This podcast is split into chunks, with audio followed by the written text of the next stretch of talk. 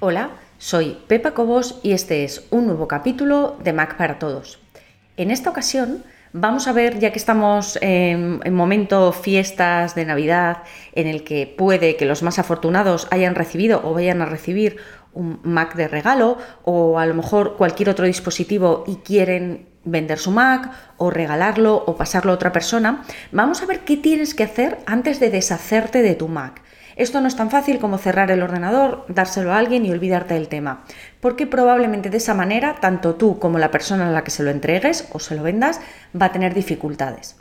Hay que seguir una serie de pasos, entonces hoy lo vamos a ver. Vamos a empezar por lo más obvio y luego vamos a acabar por la parte un poco más complicada. Digo complicada entre comillas porque no tiene ninguna complicación, pero sí que es verdad que cuando te pones a buscar en Internet a veces te vuelves loco porque encuentras un montón de opciones y ya no sabes si tu Mac tiene Intel, si tiene el chip de seguridad T2 o no tiene el chip de seguridad T2, eh, cómo sé si lo tengo, no lo tengo, cómo arranco, cómo no arranco, cómo borro. Bueno, vamos a ir paso a paso. Lo primero, primerísimo de todo es qué tienes dentro de tu Mac que te haga falta. Esto es de primero de manual. Vamos a ver. Si dentro de tu Mac tienes fotografías, lo primero es copiar las fotografías, los documentos, cualquier cosa que esté en tu Mac que te vaya a hacer falta. Luego lo vamos a borrar completamente. No es para quitarlo de en medio, es simplemente para que tú conserves una copia de todo aquello que puedas necesitar a posteriori.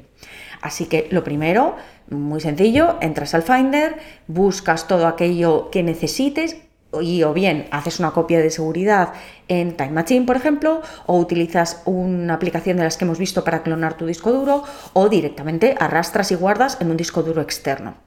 Por si acaso no lo viste en su momento, cuando hablé de fotografías te dije que para mover las fotografías, en caso de tenerlas dentro de la aplicación Fotos, es muy sencillo y lo único que tienes que hacer es irte a la izquierda en el Finder donde está tu casita, tu usuario, imágenes y aquí vas a ver, si no lo has movido de aquí, un archivo que se llama Fototeca Photos Library. Te recuerdo que esto que estás viendo es solo una parte del episodio completo. Los usuarios premium tienen acceso a todo el contenido de todos los episodios.